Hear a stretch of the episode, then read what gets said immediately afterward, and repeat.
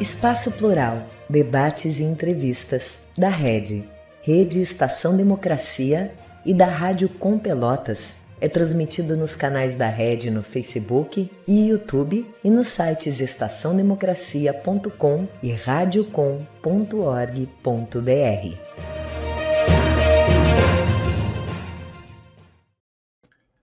Muito boa tarde.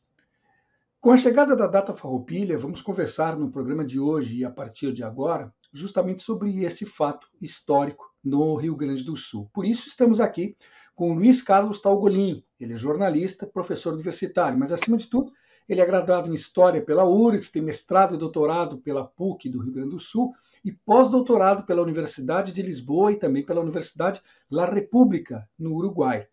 Ele coordena o núcleo de pré-história e arqueologia da Universidade de Passo Fundo. Com ele, então, vamos abordar, como eu disse, temas que muitas vezes ficam esquecidos, entre aspas, como, por exemplo, algumas traições aí que aconteceram durante a Guerra dos Farrapos. Mas antes de mais nada, nós temos que informar que o programa de hoje, excepcionalmente, não está sendo apresentado ao vivo, tendo sido gravado com alguma antecedência. É importante salientar isso porque tal fato impede a interação da nossa audiência com perguntas. Não estranhe, portanto, não poder fazê-las. Eu sou o jornalista Solon Saldanha e esse é o programa Espaço Plural Debates e Entrevistas. Ele é uma realização conjunta da Rede Estação Democracia com a Rádio Com Pelotas. E nós contamos também com a participação de 26 emissoras de rádio e web TVs que são nossas parceiras e o retransmitem. O programa acontece de segunda a sexta-feira, sempre das duas às três da tarde. Mas se você não tem condições de nos acompanhar nesses momentos ao vivo, pode fazê-lo acessando uh, a nossa, o nosso site, o site da Rede Estação Democracia, porque lá permanecem todos os vídeos gravados e à disposição. O endereço é red.org.br, bem facilzinho, red.org.br. Seja bem-vindo, Talgolim. Boa tarde. Boa tarde, é um prazer estar com vocês. Uh, o Rio Grande do Sul, ao menos de um determinado momento em diante, ele se notabilizou pela forma como narra a sua própria história. Né? Tudo parece ter sido uma façanha, até o hino exalta isso com, com essa mesma palavra. A situação decorre de uma autoestima elevada demais, de interesses bem definidos, ou é simplesmente desconhecimento? Olha, eu acho que isso é algo muito complexo e faz parte de uma disputa pela, pelo poder simbólico mesmo. Né? Nós vivemos no Rio Grande do Sul, ah, desde o início da República, várias organizações ah, se articularam com ideias diferentes, desde o Partenão Literário, do Grêmio Gaúcho, depois, mais tarde, no pós-guerra, com a questão do, do tradicionalismo sempre vinculando a, a identidade rio-grandense com o, a questão da disputa pelo poder simbólico. Né? Quem dominava o civismo, em última instância? Esse capital simbólico, ele, ele está em jogo permanentemente, e as mais diferentes correntes, inclusive algumas de esquerda, né? vai desde a extrema-direita até uma ideia do nativismo pretensamente reformador, tentam disputar este poder simbólico, e essa é uma guerra permanente no Rio Grande do Sul. E, e, que diferenças existiam entre as elites provincianas aqui do Sul e as elites da corte no Rio de Janeiro, ou mesmo de outros pontos do país, na época em que foi é, deflagrada essa tentativa de separação do nosso Estado? Pois é, esse é um, esse é um dos problemas sérios que nós temos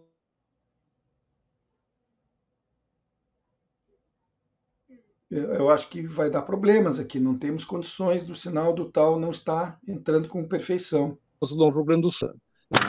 A Guerra Civil de 35 ela não, não implicou, digamos, uma proposta necessariamente pela separação da formação de uma república.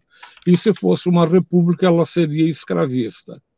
A, a ide essa ideia de que o Rio Grande do Sul fez uma guerra contra o país ou contra o poder central, e isso vem começa a surgir com o tradicionalismo na década de 1940, uh, após as comemorações do centenário da Revolução Farroupilha, quando estava em voga um conceito universal. Esse conceito universal era o movimento histórico que era a independência das colônias, principalmente asiáticas e, e africanas.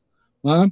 Então, ah, ah, foi o momento, digamos assim, que se escolheu essa ideia de libertação nacional, dando uma, uma característica para o Rio Grande do Sul como uma nação, uma nação cultural, uma nação política e a partir, digamos, do movimento, como se esse movimento ele fosse hegemônico, que nunca foi, e como se fosse um movimento de um povo, como se o povo rio-grandense existisse, né?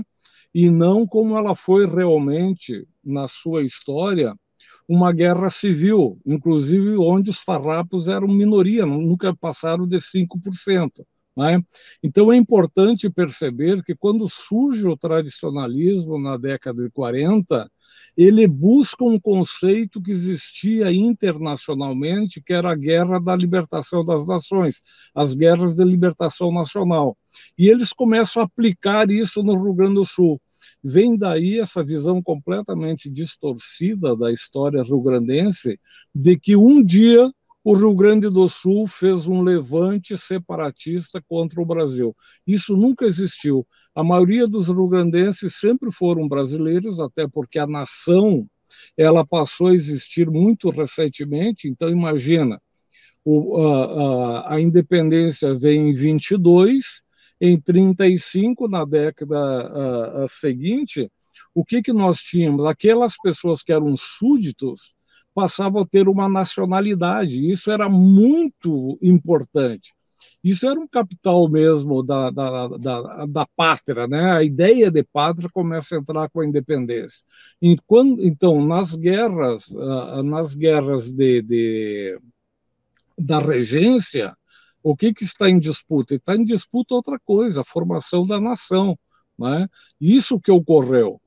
Uh, aquele ato do Neto em proclamar a República Rio-Grandense foi um ato político, né? tanto é que nunca se fez esforço nenhum e nem foi uh, possível, porque essa república ela só existiu onde tinha o, as tropas uh, dos caudilhos farrapos, dos seus três partidos, porque existiam três partidos, e por onde eles andavam.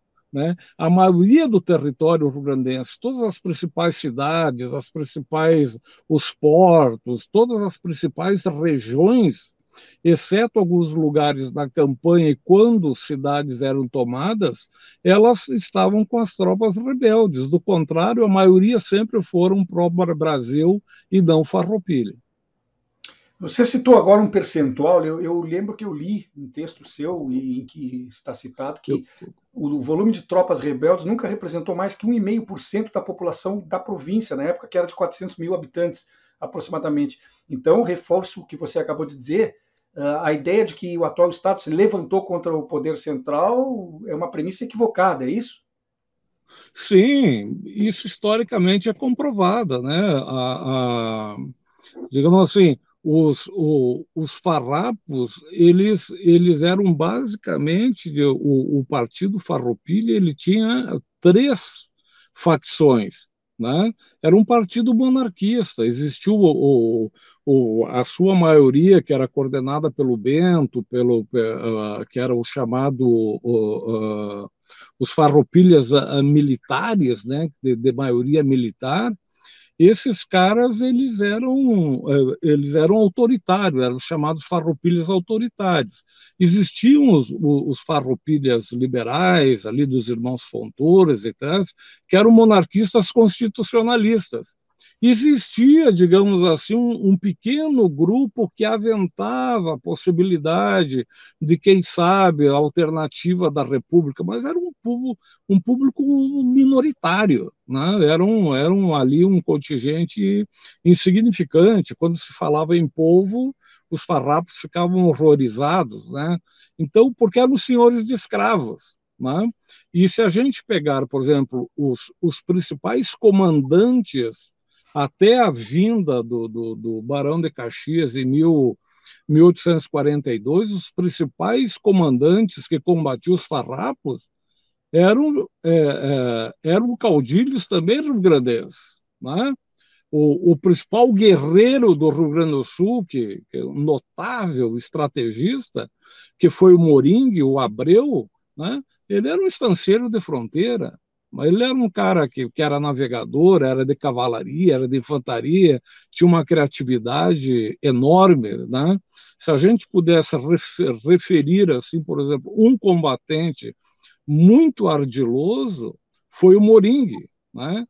jamais o Bento, até porque o Bento, o apelido dele era Corvo, né? Tem um extraordinário livro do, do Assis Brasil chamado O, o Corvo, que ele significa azarado, do, da, da, dos dez principais combates, todos os combates importantes que o, que o Bento Gonçalves comandou, ele perdeu todos. Ele não ganhou nenhuma guerra formal era um péssimo estrategista. Então, quando as pessoas eram arregimentadas, né, quando vinham as tropas do Bento, mesmo sendo simpático à causa, o pessoal fugia, se escondia, porque não queriam ser arregimentados pelas tropas do Bento, até porque, né, por onde passava, a regimentação era, era compulsória, porque o apelido dele era Corvo, né, o azarado, ele perdia todas as, as batalhas. Eh, não me refiro a obras, digamos, acadêmicas, mas os livros de história que são utilizados nos nossos ensinos fundamental e médio, que no fim formam aí a, a base da população que, que estuda, né? Uh, apontam como causa para o conflito simplesmente a questão do imposto sobre o charque. Isso é uma simplificação, portanto. Não, o imposto sobre o charque é outra, outra bobagem, né? Uh, ele existiu, mas na verdade a, a, existiram também dois outros motivos que eram motivos principais. Um era a importância que o partido Farroupilha dava, né, independente das suas facções, de ser ouvido pelos seus correligionários em nomear os, uh, os presidentes da província. Né? Outra coisa, nós nunca devemos esquecer que nos cinco primeiros, até os sete primeiros anos de guerra, quem comandava o poder central né, eram os liberais, eram os farroupilhas. Né? Então, digamos assim, isso gera como uma facções de uma mesma tendência. Nós podemos, os conservadores começam a ter importância depois do golpe da maioridade, né? Quando começam a deslocar aquelas pessoas da Guerra da Independência, importantes comandantes, deslocar a, a pessoas que nas, na, nas guerras liberais né, da regência andaram por diversas regiões do país, e aí vem para o Rio Grande do Sul. Né? E vem, vem, quando eles vêm, o, o, os farrapos já estão derrotados militarmente. Os quatro primeiros anos de guerra, eles têm uma equivalência em alguns momentos, eles têm uma supremacia em algumas regiões. A, a partir de 1839, né, os farrapos já tinham perdido a guerra. Aí eles tentam a aventura de Laguna, tentam a, a, a aventura de São José do Norte, ter, tem, a, a, formar uma marinha, ocupar uma saída para estabelecer uma saída para o mar, né, e, e, assim por diante. Então, a importância que a gente deve dar nisso tudo é que o Shark ele fazia parte, mas o que havia de mais importante é quem indicava politicamente né, os, os representantes do, do, do, do, da regência no Rio Grande do Sul. E um outro elemento que se fala muito pouco, que era o projeto de taxação da terra eles nunca admitiram, né, como latifundiários que eram, né, e aí mesmo no liberalismo clássico, né, não se admite a taxação da terra, e sim o, o produto no final. Né, o projeto de taxação da terra, que com a abertura do legislativo, né, dois anos antes da, da, da secessão farroupilha, começa a circular, esse é o motivo principal né, esses latifundiários não admitiu de forma nenhuma que a terra fosse taxada. Né? Então, nós temos aí três elementos: o político, né? nós temos o, o, o, o, de mercado, né? de taxação de, da, da, da, do imposto, mas principalmente a taxação da terra que eles não admitiam. Alguns comandantes trocaram de lado em plena campanha militar. Né? As convicções eram mais frágeis que os interesses? É, sabe que o, o, a disputa entre os farrapos é outra coisa que aparece muito pouco na, na, na história, né? E a, as três facções farroupilhas, elas se digladiavam terrivelmente. E principalmente após 39, quando a, a, não havia possível da secessão. O que, que é a secessão? Né? A secessão que foi feita através de uma, de uma proclamação, uma tradição rio-grandense que de fazer política pelas armas, né? que se transformou também com Castilhos aí numa tradição numa tradição brasileira, né? falar pelas armas, mas fazer o quê? Impor politicamente aquilo que imagina que deva ser o melhor. Então, foi uma secessão. A secessão é o uso da tropa em busca né, de uma transformação ou da, de uma afirmação do interesse político. Os farrapos fazem isso, né? eles fazem isso. Então, a secessão, o, uh, um ano e pouco depois da secessão, né, quando eles já têm que sair de Porto Alegre, não conseguem nada mais com, o cerco a Porto Alegre, o Neto isolado na campanha não, vamos, vamos espicaçar um pouco mais o império. Né? Vamos fazer uma proclamação.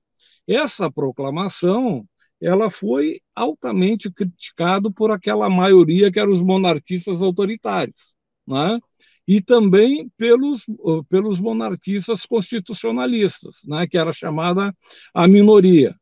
Os poucos, digamos assim, separatistas, com ideias muito confusas sobre a República, né, achavam interessante aquilo, mas eram, eram, eram insignificantes.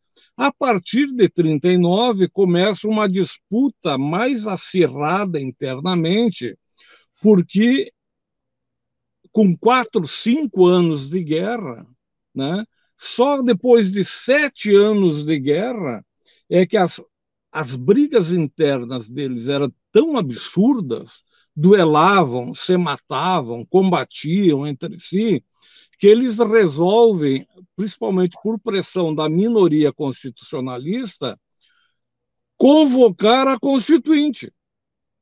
Né? Quer dizer, era um presidencialismo autoritário sempre na mão do Bento, né? que depois passa sempre por, por nomeadas, e só sete anos depois né, é que vai se tentar uma, uma, uma organização minimamente constitucional.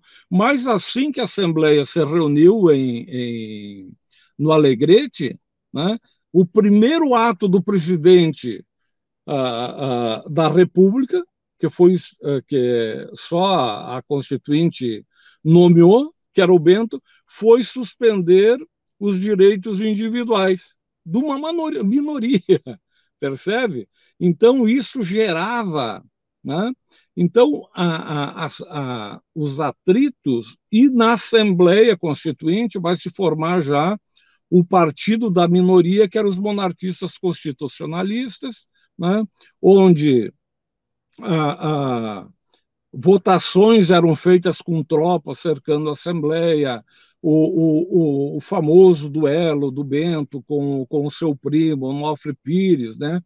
E assim que em 42 chega o Barão de Caxias como presidente das tropas e, e, e como comandante das tropas e presidente da província, o que, que o Caxias faz?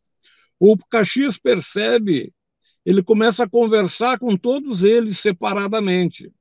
E dava, inclusive, salvo-conduto. Ele deu salvo-conduto para o Bento, que depois foi descoberto né, pelo, pelo, uh, uh, pelo Almeida, e o Almeida diz, se apavorou, eu que queria escrever uma, uma história que era um, seria um épico né, da, da, da, do nosso movimento, quando ele descobriu os documentos que o Bento negociava com o Barão de Caxias e andava pelo campo sem, sem, sem combater, né, fazendo movimento, se fazia de doente, ia para o Uruguai, ficava no Uruguai, etc.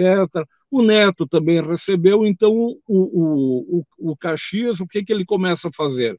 Ele começa, ele, primeira coisa, ele não reconhece aquela bobagem de república, né? e diz, olha, não existe um Estado separado, é uma coisa de, de, de líderes, né? Uh, uh, caudilhos, caudilhescos, e ele conversa, começa a conversar individualmente, e um vai traindo o outro, um vai traindo o outro. Fica. E outra coisa que o, que o Caxias faz é o seguinte: até aquele momento, as diversas vezes que que se tenta uma diplomacia de paz para discutir a paz, se suspendia as armas. Então, imagina, e o emissário no Rio de Janeiro até voltar, arma suspensa, o cara ia para casa, né, cuidava do rebanho, fazia mais um filho na mulher, etc. E tal. Ah, não deu certo a paz, não aceitaram nossas. Ah, voltavam a brigar, né? Tanto é que no inverno não se brigava, era muito pouco, né? raramente se, se brigava no inverno, o pessoal ia para casa. Né? Então, quando o Caxias chega, ele diz o seguinte: vamos discutir a paz, sempre, mas não haverá mais suspensão de armas. Né? Ou seja, é discussão debaixo do ferro. Tá?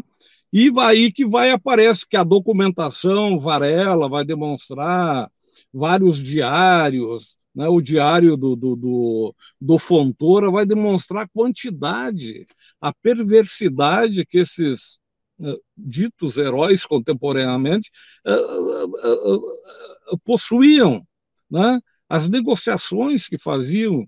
E quando fizeram a paz, era a comissão que, se, que para executar o, o o, o acordo, a anistia, porque os farrapos, no final, eles aceitam a anistia que o imperador, né, que o menino imperador dava, com o golpe da maioridade, a partir de, de, de 1840. Então, assume o Dom Pedro II, aquele menino e tal, então seus regentes, eles propõem uma anistia, né, e quem quisesse a paz, na verdade, assinava a anistia.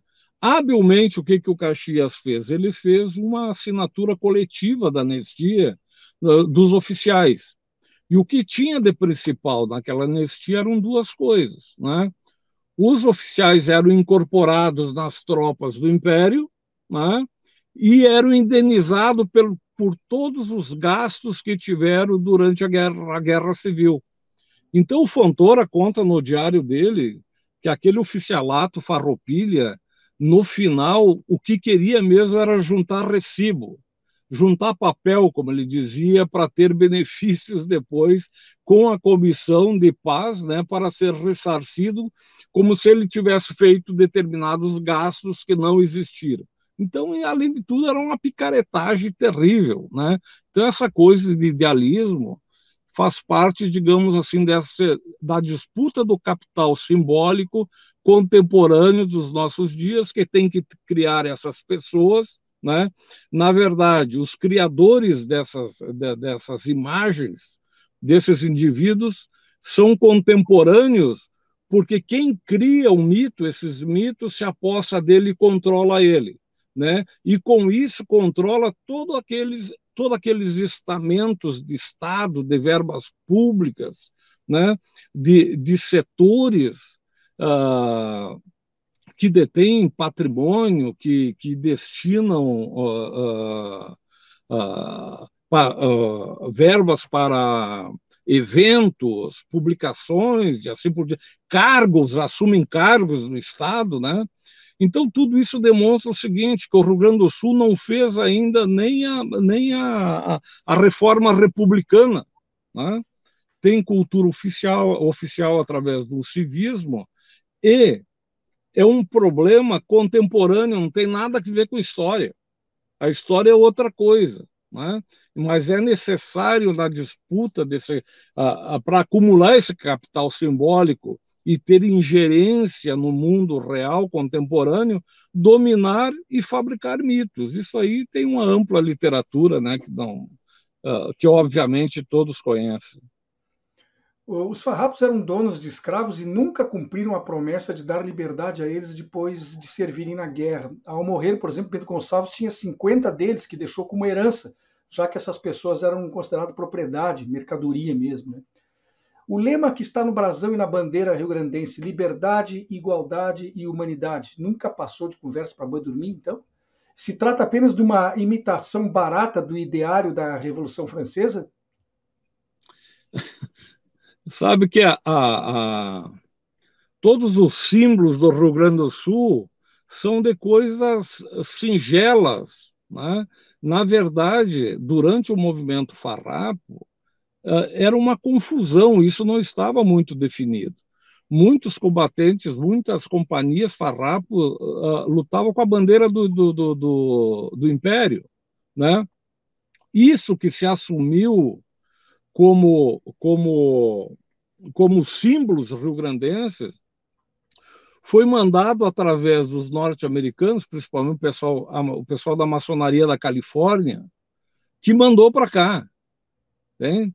Mandou para cá. Então o pessoal pega aquilo que está desenhado, aquilo que está, né, uh, uh, que foi bolado, né, aquilo que era uma extensão de algo que já existia, inclusive as cores, né?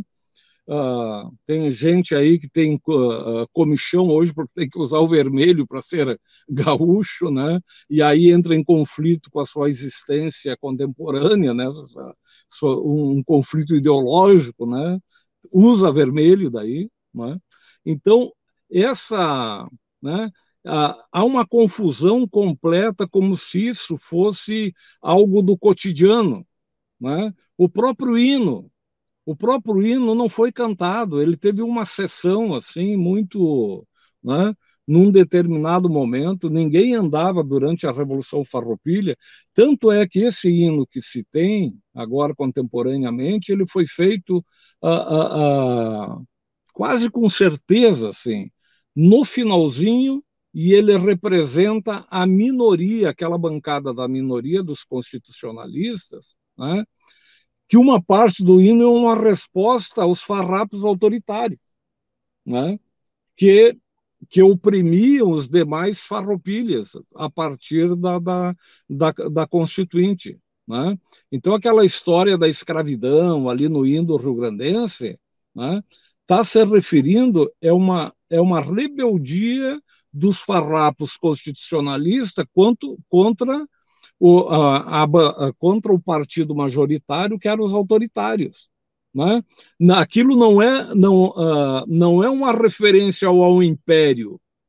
O hino rio-grandense, em grande parte, principalmente numa das suas estrofes, quando fala de, de escravo, está falando na subjugação que a maioria farrapa submetia os outros farrapos constitucionalistas é uma briga interna, uma guerra interna dos farrapos, não tem nada que ver.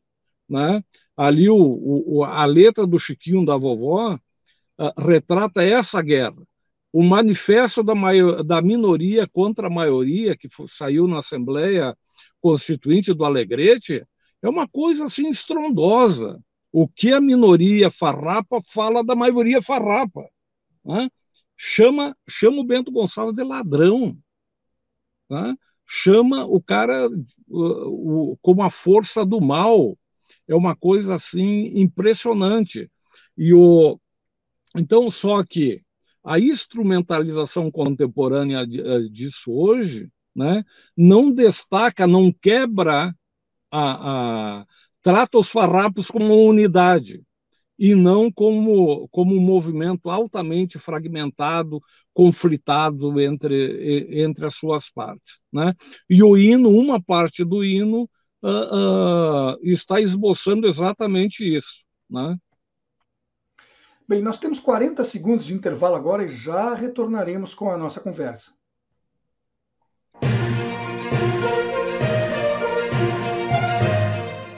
Espaço Plural debates e entrevistas da Rede, Rede Estação Democracia e da Rádio Com Pelotas, conta com apoio da ADURG Sindical, Sindicato Intermunicipal dos Professores de Instituições Federais de Ensino Superior do Rio Grande do Sul, CUT-RS, Central Única dos Trabalhadores do Rio Grande do Sul, e da Cressol, Cooperativa de Crédito. A Rede Estação Democracia é a voz do Comitê em Defesa da Democracia e do Estado Democrático de Direito. Voltamos com o programa Espaço Plural, Debates e Entrevistas. Ele é uma realização conjunta da Rede Estação Democracia com a Rádio Com Pelotas. E nós contamos também com a participação e a parceria de 26 emissoras de rádio e web TVs que retransmitem o nosso programa. Se você não puder acompanhá-lo quando ele vai ao ar ao vivo, de segunda a sexta, das duas às três da tarde, pode fazer isso acessando o nosso endereço, o nosso novo site aqui da Red, que é red.org.br. E lá você encontra os vídeos do nosso e dos demais programas, podendo ser vistos ou revistos a qualquer momento.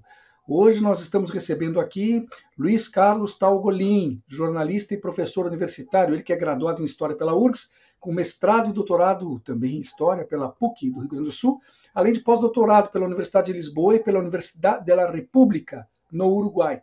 Ele coordena o Núcleo de Pré-História e Arqueologia da Universidade de Passo Fundo.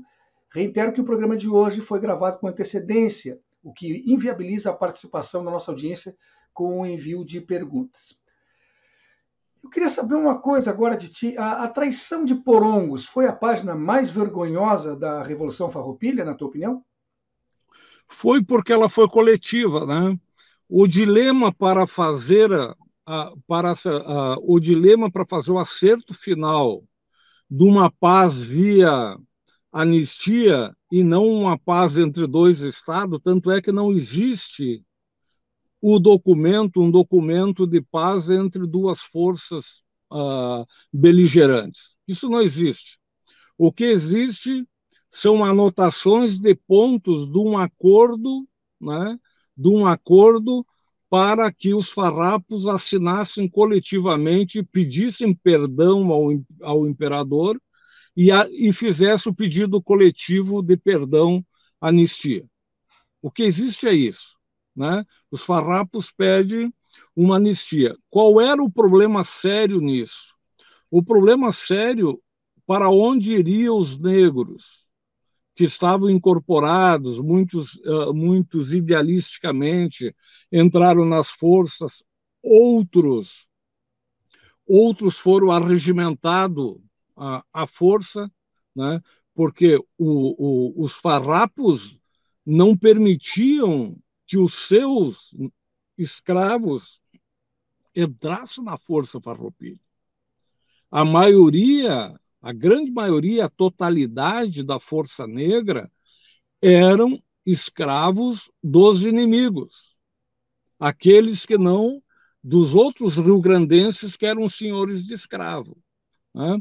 Então, esse pessoal todo passou a ter experiência militar, era uma infantaria, não eram lanceiros a cavalo, como, como aparece, ó, um que outro contingente pequeno, mas era uma, era uma força de primeira linha, né? eram infantes, né?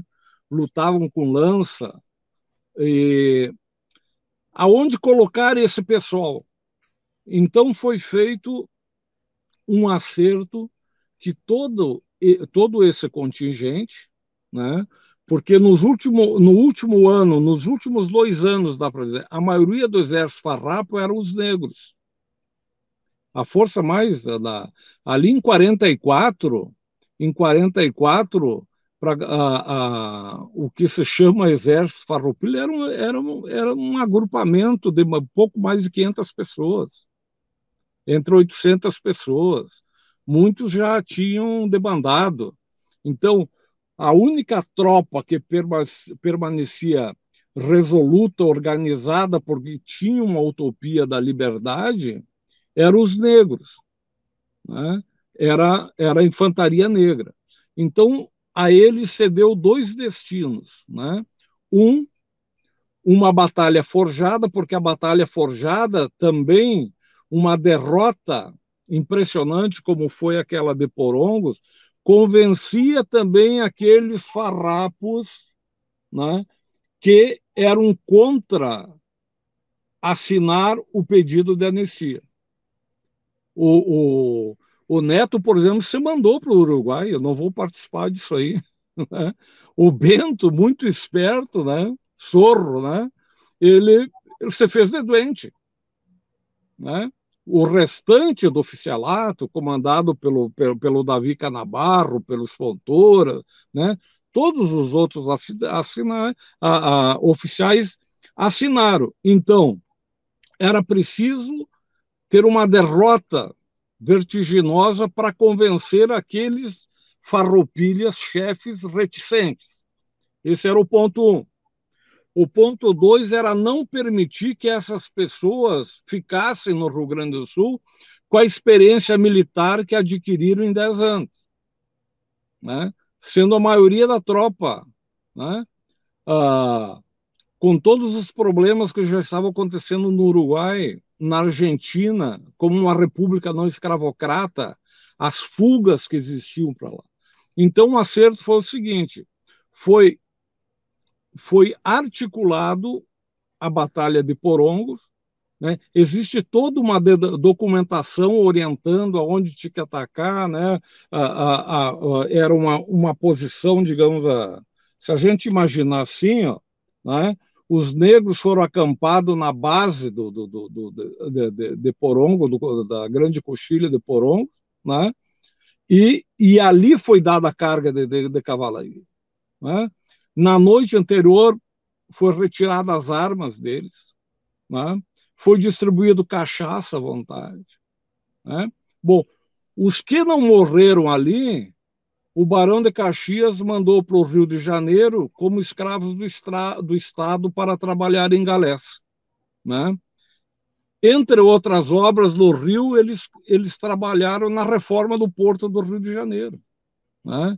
E depois, aos poucos, eles foram indo para os outros senhores de escravos. Né? Então, a, a, não é só uma, uma página terrível da história do Rio Grande do Sul. Né? O dilema do Rio Grande do Sul é exatamente esse. Nós né, não fizemos sequer, do ponto de vista mental, a Revolução Francesa.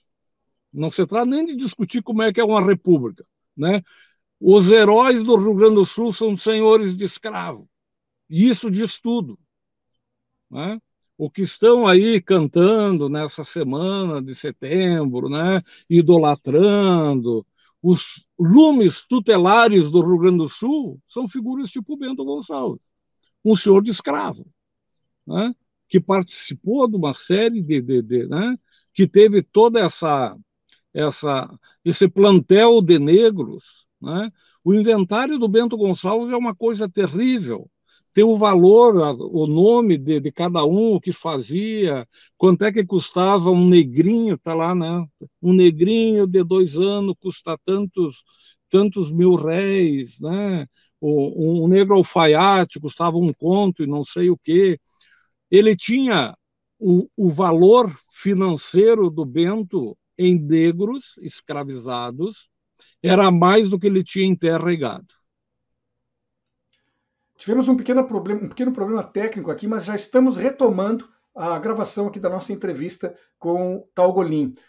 Uh, eu gostaria de saber de ti o seguinte: uh, uh, soubemos que houve um determinado momento que você foi convidado para fazer uma palestra no Centro de Tradições Gaúchas e surpreendeu o, o, os ouvintes porque eles esperavam de ti uma narração, uma história daquelas típicas da, da sua tradição, daquilo que eles estavam acostumados a ouvir e você entrou com, com um ângulo completamente diferente da história. Uh, eu queria saber se isso realmente houve, quando foi e, e o que, que aconteceu uh, diante da surpresa dessas pessoas que te ouviam. Não, sim, aconteceu e eu sempre fui muito franco e estou sempre disponível assim para conversar sobre história, sobre cultura e há muitos anos atrás ainda não era não era muito conhecido e tal, né, mas já publicando alguns livros, principalmente depois que eu publiquei A Ideologia do Gauchismo, uh, e foi o livro mais vendido na feira daquele ano, 1983, se eu não me engano. E surgiu muitas, de vários lugares, as pessoas não me conheciam, mas em função do livro, ou pelo título do livro e por ser mais, mais vendido da feira, quando a feira de Porto Alegre ainda dividia, né, tinha uma classificação para, para os livros dos autores do Sul e, e nacional, né? E, e eu ia para os lugares, né? O, só que as pessoas sempre esperavam que eu chegasse para dar a luz, digamos assim, explicar, demonstrar, contar uma história dentro do padrão, digamos, cívico comemorativo. Né? Então, quando eu começava a explicar como é que, como é, como é que era o Rio Grande do Sul, né? quem eram aquelas pessoas que fizeram a, a secessão uh, através de, de, em função dos seus interesses e assim por diante, né? E uh, falava dos escravos, dos índios, da ocupação da terra, da formação do latifúndio, né, demonstrava que a própria entidade em que a gente estava, o CTG, reproduzia uma instância, a hierarquia social da instância, o mais poderoso, o presidente, era o patrão, o segundo em mando era o capataz, depois vinha o sota capataz, né? vinham os peões, vinham, né? e só não existia dentro daquele, daquele clube social, né?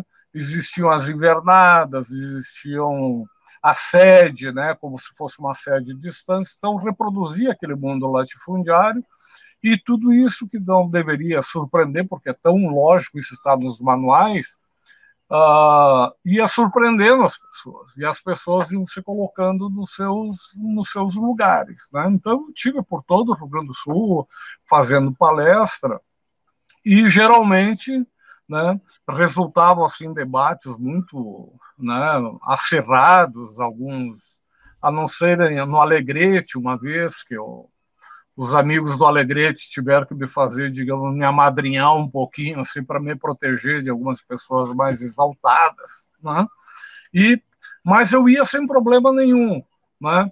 mas eles achavam, eles estavam muito habituados, porque porque essa cultura tradicionalista, ela é uma cultura que, é, que se forma a, a partir do núcleo pensante, o mundo ideológico, cultural, né, que vai adestrando a, a, vai adestrando a tropa e colocando e distribuindo essa tropa numas funções como se fosse uma instância, toda a hierarquia da instância, né, patrão, a figura né? E patrão não basta ficar na terra, ele tem que ser o patrão do céu.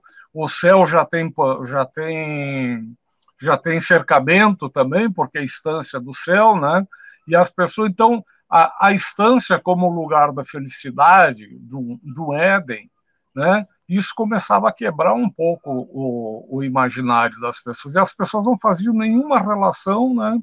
A, a desta desse modelo, desse modelo uh, e o quanto é quanto é, digamos assim, do ponto de vista criativo, de uma força simbólica impressionante, você pegar uma propriedade privada, né, o dono da propriedade privada, seus empregados, as hierarquias, né, os valores da produção de animais e transformar isso num modelo social e reproduzir isso, conseguir que estruturas do Estado reproduzam isso, né, que o próprio Estado se pense como uma instância e não como um lugar de direito. Né? Então, essa hierarquia de poder, as pessoas começavam a se. Ah, mas, mas é isso. Né? Então, eu costumava dizer o seguinte, né, que, que, que todos esses valores começavam a entrar também na vida social. Né? A própria produção de animais, os animais que valiam mais, por exemplo, a, a, uh, o feminino é para reproduzir, né? O cara tem mais valor, por se for um bagual, um touro, né? Um touro tem tantas vacas, então isso uh, um, um bagual tem tantas éguas, então isso vai se reproduzindo esses valores, né? para o mundo social, para o próprio mundo cultural, de uma forma estúpida e abagacerada também. Né? O machismo rio-grandense vem muito da reprodução desse meio, né? dessas, dessas referências, né? do, do, de uma ambiência como se estivesse numa estância de produção de gado que tem um dono, né? E a origem dessas instâncias, elas são de senhores de escravos. Hoje é o, né, depois passa para uma oligarquia também de senhores de escravos, e isso chega até os nossos dias como valores, como comportamento e como noção do passado. Né? Então as pessoas começavam essa forma humanizada de tratar a cultura, tratar os espaços sociais, ah, as pessoas com a sua sensibilidade, a sua vivência, começavam a encher, achar interessante essa, né, essa, essa forma de abordar a questão cultural, a questão histórica e o seu próprio estar, né, a sua própria, o seu próprio espaço de CTG dentro de uma rede ah, coordenada pelo MTG, aonde estão as pessoas que elaboram desde o início, né, formulam todas essas esses comportamentos, né, doutrinam a forma de dançar, de se divertir, de falar com vocabulário que é típico para falar com animais, tem que entrar na vivência, né? Então, você chamar uma, uma mulher de égua não tem muito estranhamento, o cara se considerar um bagual e sair atropelando todo mundo vira uma coisa até lúdica, né, do ponto de vista da identidade. Né? Então, não, obviamente, uh, principalmente quando a corrente brigadiana né, uh, assumiu o MTG, né, uh, se fechou completamente a, a possibilidade de, de, historiadores, pesquisadores, antropólogos visitar esses uh, e conviver nesses espaços. Né? Eu tenho muitos amigos, frequentei muito CTG, eu só não vou porque mais porque não sou convidado e por ter uma certa beligerância. Mas, mas ainda bem que você tem bons amigos lá no Alegrete. Conseguiu sair de lá sem problemas, ficou no lucro. Olha, até para, de novo, uh, chamar a atenção dos nossos, da nossa audiência aqui, gravamos uma parte com o Talgolim dentro do seu carro e agora estamos dentro de um barco, ou seja, hoje o programa está com meios de, de transporte aqui. Mas o importante é que a conversa está boa, a conversa está boa e está produtiva. Qual é o papel desempenhado pelos meios de comunicação na criação dessa imagem do que é ser gaúcho? Uma rede em especial se dedica a isso com muito afinco aqui no Rio Grande do Sul. Né? O que há por trás dessa disposição ufanista permanente? Não, ao domínio do, do, do, da, a um domínio completo, né, de um interesse da, da, dos gestores culturais, da indústria cultural, né? talvez uma das coisas da minha contribuição teórica foi ter demonstrado que o tradicionalismo é indústria cultural, não tem nada que dever, não tem nada que ver com, com folclore, com tradição. Né? Tradicionalismo, isso que a gente vê aí é indústria cultural. Isso aí qualquer um, se quiser ser, né? basta aderir aos seus paradigmas, aos seus padrões de comportamento e é né? quer dizer, uh, independe do mundo real, né? e ele é completamente pós-moderno. Né? O tradicionalismo é completamente pós-moderno.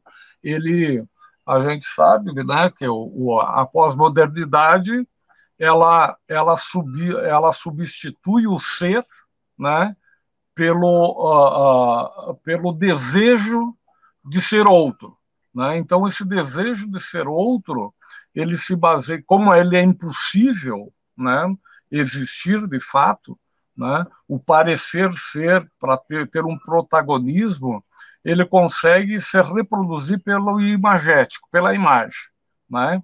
Então, essa é uma, é uma cultura que se espelha muito na imagem, muitos figurinos, né, muita teatralização, muitos rituais, desfiles, celebrações, teatralidades quase medievais, às vezes, né, muita. Desde missa, tem missa, né, com a missa crioula e etc.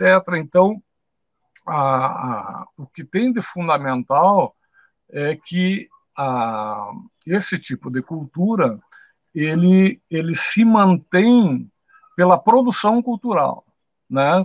que alimenta os eventos e os meios de comunicação dedicam horas e horas e horas especulando com uma sensibilização primitiva das pessoas, que é o desejo de identidade. Só que isso é, isso é terrível. Né? Quando você estabelece uma identidade como original, genuína, de raiz, como eles gostam de dizer, estava vendo uma grande empresa agora de comunicação que fazia uma, uma divisão, né, o gaúcho de raiz, aquele que tinha experiência campeira, né, e o, e o gaúcho citadino, como se fosse um ser de segunda espécie. Né? Um tempo atrás era o fronteiriço, era original, e o serrano era de segunda categoria. Né? Isso é sério pelo seguinte, que eu chamo, eu chamo, eu atribuo o tradicionalismo uma força terrível de matar os avós. Ele mata os avós, né? porque ninguém sobrevive sem história familiar né? sem, sem um. A, a, identidade só é sólida como ela tem um, quando ela tiver um referencial na vida real, né? na, na, na história familiar. Então, se você tem padrões estéticos, imagéticos dessas pessoas, para dizer que você é de fato rio-grandense, que você ama esse chão, né? Para você amar esse chão, você tem que estar de bombacha, de pala, né? Fantasiado de museu, falar com vocabulários para lidar com bicho, não para lidar com gente, né? Então, uh, tem os programas de TV, os programas de rádio que vai reproduzindo tudo isso. Quando você tem a imagem, e eu fiz muito na universidade história familiar, em que os exercícios dos alunos era, era trabalhar a história das suas famílias, conversar com os avós, escrever, né, pegar as cartas de antigamente, etc. O problema é o seguinte: como isso é uma invenção, há uma certa similitude com aqueles que têm um, uma parte campeira, uma parte rural, né? Quando você tem um modelo, né? O modelo para toda a Terra, né? Quando quando uma criança, quando um jovem, né? Ele pega a foto dos seus avós, por exemplo, que participaram de algo genial no Rio Grande do Sul, que é o movimento pioneiro, né? pessoas que, paupérrimas, né? os nossos cotistas que receberam terras para produzir uma grande reforma agrária, né? uma reforma cultural, uma reforma educativa, que é o colonato. Né?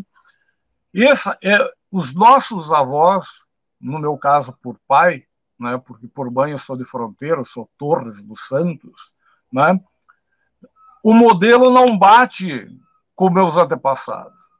Então, uma pessoa, quando tem um modelo gauchesco e ela não é gauchesco, ela não devolve, ela, ela começa a ter constrangimento na vida social, não tem afetividade com seus avós, seus antepassados, e não cria uma sólida a, a, a formação, digamos, humana, compreendendo o que é humano, a diversidade.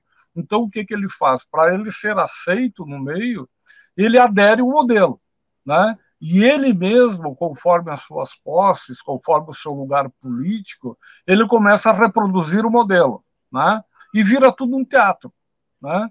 Um teatro e não existe não existe nada pior para uma sociedade quando você tem uma cultura que não presta para nada, né? A cultura que não uh, conversar, dialogar, teatralizar, uh, uh, estetizar a realidade, pensar nisso, ela é completamente inútil, ela é um escapismo, ela tira multidões de, da, da, da, possibilidade de pensar o seu tempo. Então, esse escapismo, o que, que é o, o Rio Grande do Sul? É alguns arrotos de, de, de, de, né, de, de, de, de, uh, de grão gaúcho, né? mas é uma cultura que não presta para você analisar a realidade, né? não presta para você compreender o tempo que você, que você está vivendo. Né? E para mim essa, isso é completamente terrível e é uma cultura que pode de Estado. Né? Nós temos o, tradicionalismo, por exemplo, uma cultura de Estado. Né? Por isso ela é uma cultura cívica. Né? É, é, único, é, é a única vertente cultural das diversas do Rio Grande do Sul que faz parte da Constituição do Estado. Ah, tem galpões, cada cada secretaria de governo tem o seu galpão crioulo, o governador tem o negrino pastoreio, né?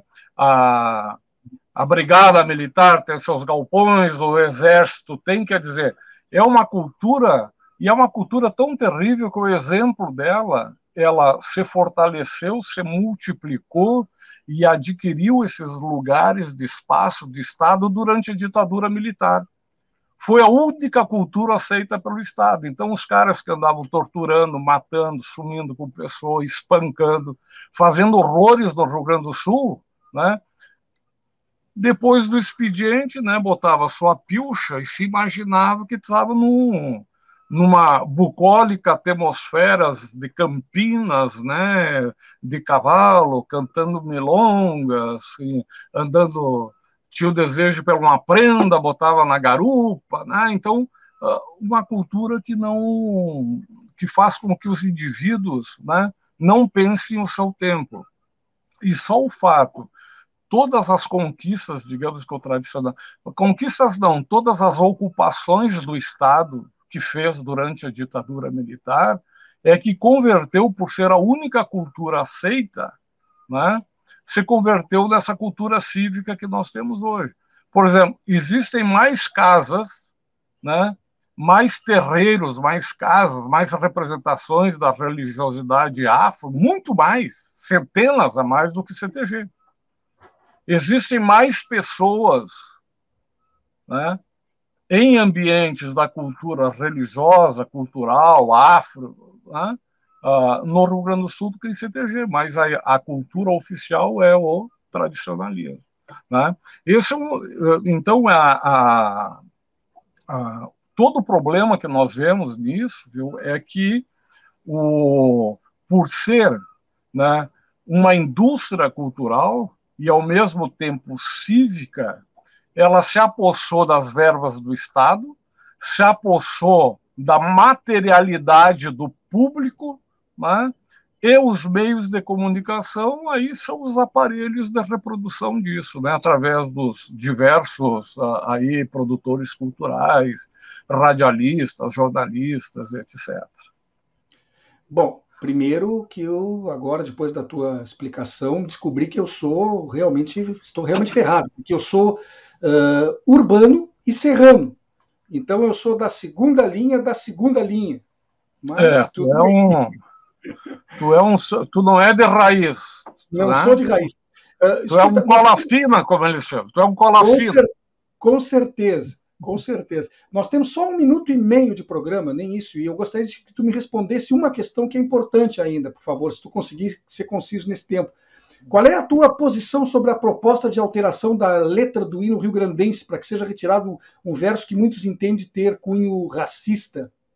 Uh, sou, sou favorável. Tem que mudar. Ela é uma letra que representa um momento né, da, da, uh, do modelo escravista, né, de uma sociedade escravista. Ela, ela reproduz o, um, um movimento uh, de senhores de escravos, né, todos os farroupilhas né, uh, com, com, com, importância eram senhores de escravos, né, e ela ela ela reafirma na, na ela reafirma ainda essa essa essa essência, digamos assim, né, de reproduzir aquele tempo em que os senhores de escravos predominavam sobre a vontade da maioria. Então, eu não sou só a favor de modificar a letra, como fazer uma letra republicana contemporânea e que realmente represente a dignidade dos gaúchos, ou dos rio-grandenses, de preferência. O nosso programa vai chegando ao final. Eu quero agradecer a tua presença aqui, é Luiz Carlos Talgolin, jornalista e professor universitário, graduado em História pela Universidade Federal do Rio Grande do Sul, com mestrado e doutorado pela PUC.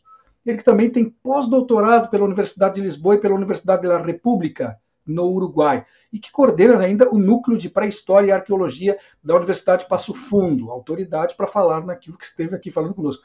Muito obrigado mais uma vez. E eu deixo ainda uma sugestão para você que nos ouve e assiste agora. Acesse nosso site habitualmente. Com ele é possível encontrar com muito mais facilidade em local único tudo aquilo que é produzido pela Rede e por seus parceiros, além de artigos especialmente produzidos. Ou você pode simplesmente ter a companhia da programação musical da nossa rádio. O endereço é red.org.br. E eu encerro chamando o vídeo gravado pela mestranda em História pela PUC do Rio Grande do Sul, Gisele Perna. Esse é um dos tantos depoimentos que integram a campanha deflagrada pela Rede em defesa do voto consciente e democrático, com o objetivo de escolher representantes no Executivo e no Legislativo que sejam homens e mulheres que defendam a Constituição, os direitos dos trabalhadores e o sistema eleitoral. Agradeço a todas e todos que estiveram nos prestigiando e desejo indistintamente uma ótima segunda-feira. Nós nos encontraremos de novo aqui amanhã, terça-feira, às 14 horas. Até lá! Nesse regime democrático, o povo tem o direito de eleger e contestar legitimamente, através de sua soberania, aqueles que detêm o poder de governar no Brasil. Dessa forma, nessas eleições, dê preferência aos candidatos que reconheçam a democracia, a melhor forma de governança.